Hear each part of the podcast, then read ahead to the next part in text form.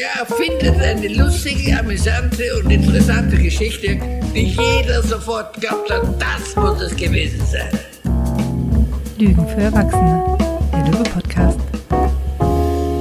Hallo, das Jahr neigt sich dem Ende zu und wir rücken näher zusammen, um uns auszutauschen und voneinander zu lernen. Dazu begrüßen wir vier wundervolle Gäste in unserem Podcast-Stübchen, die uns ihre Lieblingsfragen mitgebracht haben. Sie begleiten uns fast durch den ganzen Dezember und wir sind gespannt, was sie uns erzählen werden. Und heute haben wir hier Beate Jacquet wieder an Bord. Hallo Beate, grüße dich. Hallo Stefan, hallo Ronja. Hallo. Schön, dass ich da sein kann bei euch im Stübchen. Absolut. Schön, dass du da bist. Schön. Und auch hier wieder, bevor wir mit deiner Frage, also auf deine Frage eingehen, haben wir erstmal wieder eine Frage an dich. Und zwar, welche Vorbilder prägen deine Arbeit? Hey. Ja. Spontan. Spontan. Und ganz wie selbstverständlich fällt mir meine Oma Bertchen ein. Aha. Meine, meine Lieblingsoma, die also mich auch äh, dahingehend geprägt hat, nämlich zu sagen, was stattdessen. Mhm. Äh, ohne dass es mir damals bewusst war. Also die ist ähm, ein, ein großes Vorbild, auch deshalb, weil sie hat als Fußpflegerin gearbeitet. Ich saß da als Kind immer dabei auf so einem kleinen Fußbänkchen, habe Mhm. geguckt und habe gehört, wie sie mit den Alten schnackt. Und äh, wenn die Alten dann immer so über die heutige Jugend gesprochen haben, äh, dann hat sie gesagt, denkst du, wir waren früher anders? Denkst du, wir waren besser? Nein, wir haben doch auch das und das und das gemacht. Das, das ist so ein Vorbild. Äh, und das andere Vorbild, währenddessen ich erzählt habe und an, an das Alter gedacht habe, ähm, mir sehr einprägsam äh, ist die Mechthild Reinhardt, wie sie mit Helm Stierlin äh, gearbeitet hat. Und äh, wie wertschätzend sie mit ihm unterwegs war, wie fürsorglich, dass ich gedacht habe, so möchte ich auch mit den Altvorderen umgehen, also nicht nur mit, mit Referenten, Referentinnen, sondern ähm, mit, mit den Menschen, die mich begleitet haben und die auch älter werden. Und ich bin ja nun auch nicht mehr so ganz die frischeste, sondern auch schon über 60, also 60 plus. Und mir geht's so, dass ich auch denke, und da hat mich mein Vater beeinflusst, der sich mit 70 ganz schnell aus dem Staub gemacht hat, sage ich immer, also plötzlich verstorben ist, dass ich sage, und ich möchte auch übergeben und ich möchte auch äh, jungen Menschen ähm, an dem, was ich geschaffen habe, teilhaben lassen und weitergeben. Also das ist mir wichtig. Mhm. Und das, denke ich, macht mich aus. Und ich merke, ähm, wir haben vorhin der Stefan und ich schon so ein bisschen darüber gesprochen. Das ist auch nicht einfach. Das ist auch eine Herausforderung, ähm, wenn, wenn dann auf einmal gesagt wird, ah, und jetzt gehen wir zu dem jungen Kollegen von Beate. Oh, denke ich, oh, oh. und gleichzeitig habe ich den jungen Kollegen ins Spiel gebracht. Und von daher äh, ist das, ist das, das ist genial. Also sich so, wie Mechthild auch immer sagt, äh, in so eine Hexenposition zu begeben und auf sich zu schauen, was, was ich, was Mann, was wir so tun äh, miteinander und äh, was sich da so bewegt, in welchen Weg wir gehen. Jetzt würde ich ja, nachdem du gesagt hast, dass dir auch dieses Weitergeben wichtig ist, fast schon noch gerne fragen, für wen bist du denn ein Vorbild? Aber ob das eine Frage ist, Also ich, ich höre, ich höre es von, von ehemaligen äh, Teilnehmenden hm? äh, in, in unserer Weiterbildung, dass sie sowas sagen, also das auch mir zurückgeben, sag mal bewundern, wo ich immer denke, stellt mich nicht auf so einen hohen Sockel, sondern äh, so. Um, und ich habe es auch schon von Stefan gehört, wo ich gedacht habe, hey Stefan, ich bin doch diejenige, die auch dich bewundert und immer der Weiterbildung. Wir bewundern uns einfach Was für ein gegenseitig. toller junger Mann. Gegenseitige Bewunderung kriegen wir hin. ja, ja, So. ja, ja. Und Wertschätzung. Also für mich steckt da Wertschätzung drin. Mhm. Also ja. also das nicht nur ein Vorhaben ist, Dinge weiterzugeben, sondern dass es auch gelingt. Das ist doch immer ganz schön. Und damit äh, äh, könnten wir ja schon fast wieder in eine Fragestellung gehen. Passt die etwa? Noch, die ich jetzt gar nicht hatte.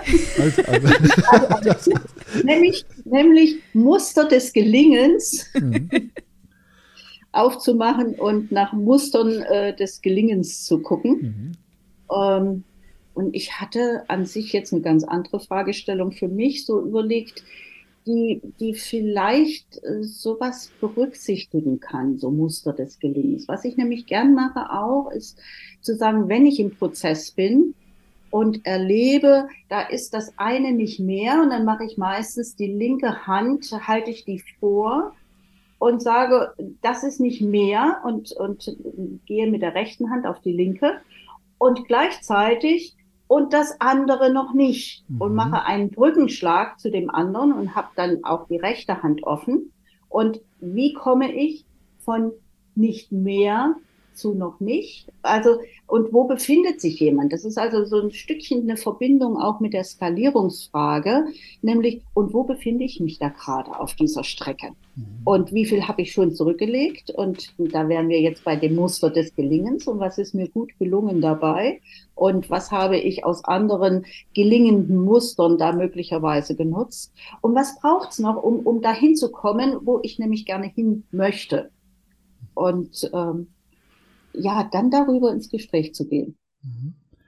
Das heißt für mich nochmal, äh, weil ich, ich denke jetzt gerade an die Zuhörenden, die konnten jetzt deine Hände natürlich nicht mitsehen, weil man merkt dann schon auch wie im Seminar oder wie im Training, dass man dann natürlich auch dazu neigt, das Ganze mit dem ganzen Körper auszudrücken. Die Frage war nochmal äh, auf den Punkt dieses. Ähm, das eine ist nicht mehr ja. mhm. und das andere noch nicht. Es sind ja zwei Pole. Mhm. Mhm. Über diese oder, oder von nicht mehr zu noch nicht ist wie so ein Brückenschlag. Mhm. Und ich will ja zu, ich habe ja eine Fantasie, wie was werden sollte oder wie was sein müsste, was noch nicht ist. Und ich habe eine, eine ganz konkrete Idee dazu, was ich nicht mehr haben möchte. Mhm. Und von daher sage ich, das eine ist nicht mehr und das andere noch nicht. Und wo stehst du da? Ja. Hm. Das ist auch, finde ich, so ein, eine schönes, eine schöne kleine Veränderung, wenn Leute sagen, das will ich nicht mehr, dass alleine das zu sagen schon bedeutet, dass das nicht mehr ist.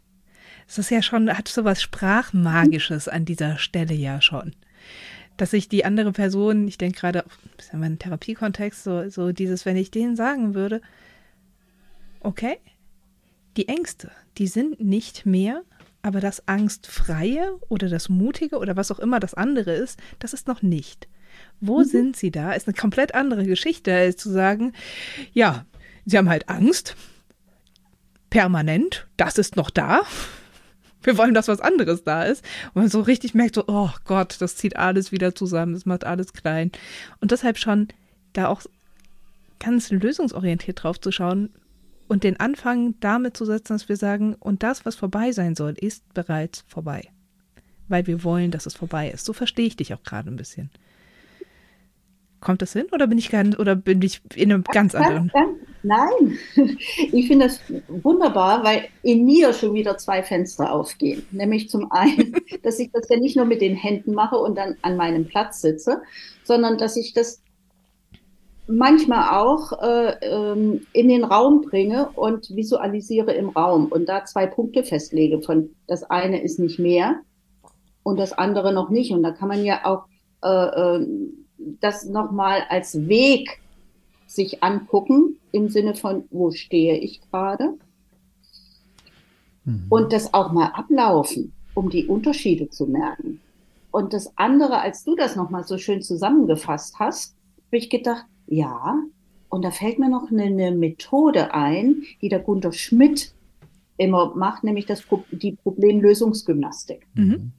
Dass ich also einmal in, in, in die Problemtrance gehen kann und das körperlich erfahre, wie es mir geht, wenn es mir so geht, was ich nicht mehr haben will und gleichzeitig ich etwas tun kann, äh, nämlich äh, dir oder euch zeigen, wie ich mich fühlen würde, wenn ich angstfrei unterwegs wäre, zum Beispiel, um dein Thema aufzugreifen und dann auch das körperlich sichtbar machen, also mit meinem ganzen Körper erleben, um dann zu sagen, aha, und wenn ich das mehrmals wiederhole, deswegen Gymnastik, mhm. nämlich von dem einen in den anderen, zu gucken, wie komme ich von dem, was ich nicht mehr haben will, äh, körperlich zu dem, äh, wie ich es gern hätte.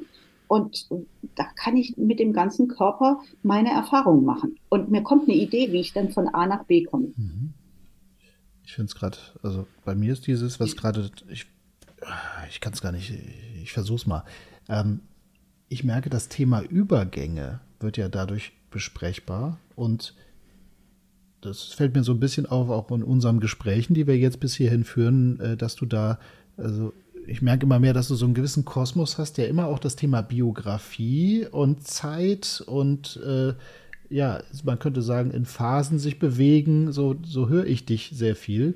Und man könnte sagen, so, dass Leute, die jetzt tendenziell nur sagen, ja, ich bin jetzt entweder A oder B, und dass man sagt, nee, und du bist zwischendrin, gibt's, es gibt A, es gibt B und es gibt den Übergang dazwischen. Und das besprechen wir jetzt.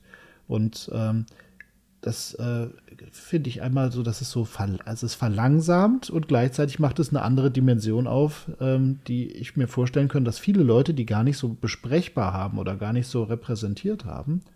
Also es ist so ein so ein Gedanke und das andere ist auch, äh, dass ja Übergänge manches Mal, also manches Mal hat man das Ende von etwas ja gar nicht mitbekommen. Also man hat nicht, man hat nicht mitbekommen, dass man sich das letzte Mal mit seinen Freunden getroffen hat in der Schule oder das letzte Mal, bei dem man noch joggen gehen konnte, ähm, das war nicht bewusst gelaufen, sondern man merkt plötzlich, huch, jetzt habe ich die OP und alles drum und dran und ja, das Joggen ist, äh, das war einmal.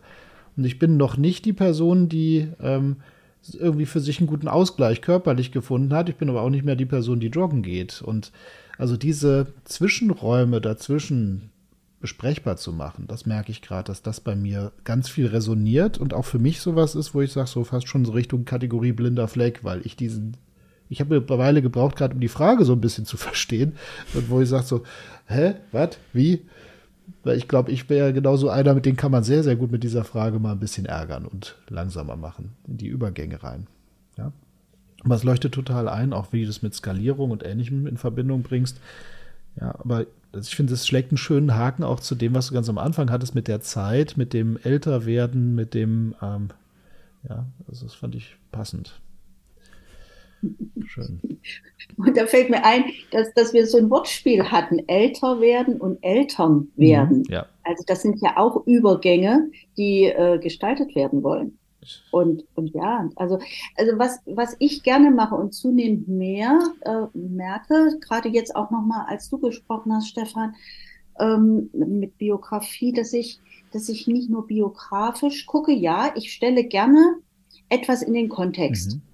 Äh, gerade wenn mir jemand hier im ostdeutschen Raum irgendwas erzählt, bin ich sofort äh, in der Zeitachse und gucke, wann war denn das? Mhm. In welchem Kontext? Was ist da passiert? Oder was ist den Kindern möglicherweise in dieser Zeit passiert? Da bin ich, äh, da bin ich ganz schnell dabei, vielleicht auch nicht nur systemisch, sondern auch analytisch, wobei ich immer denke, die Systemiker haben auch eine analytische Wurzel mhm. in sich. Ja.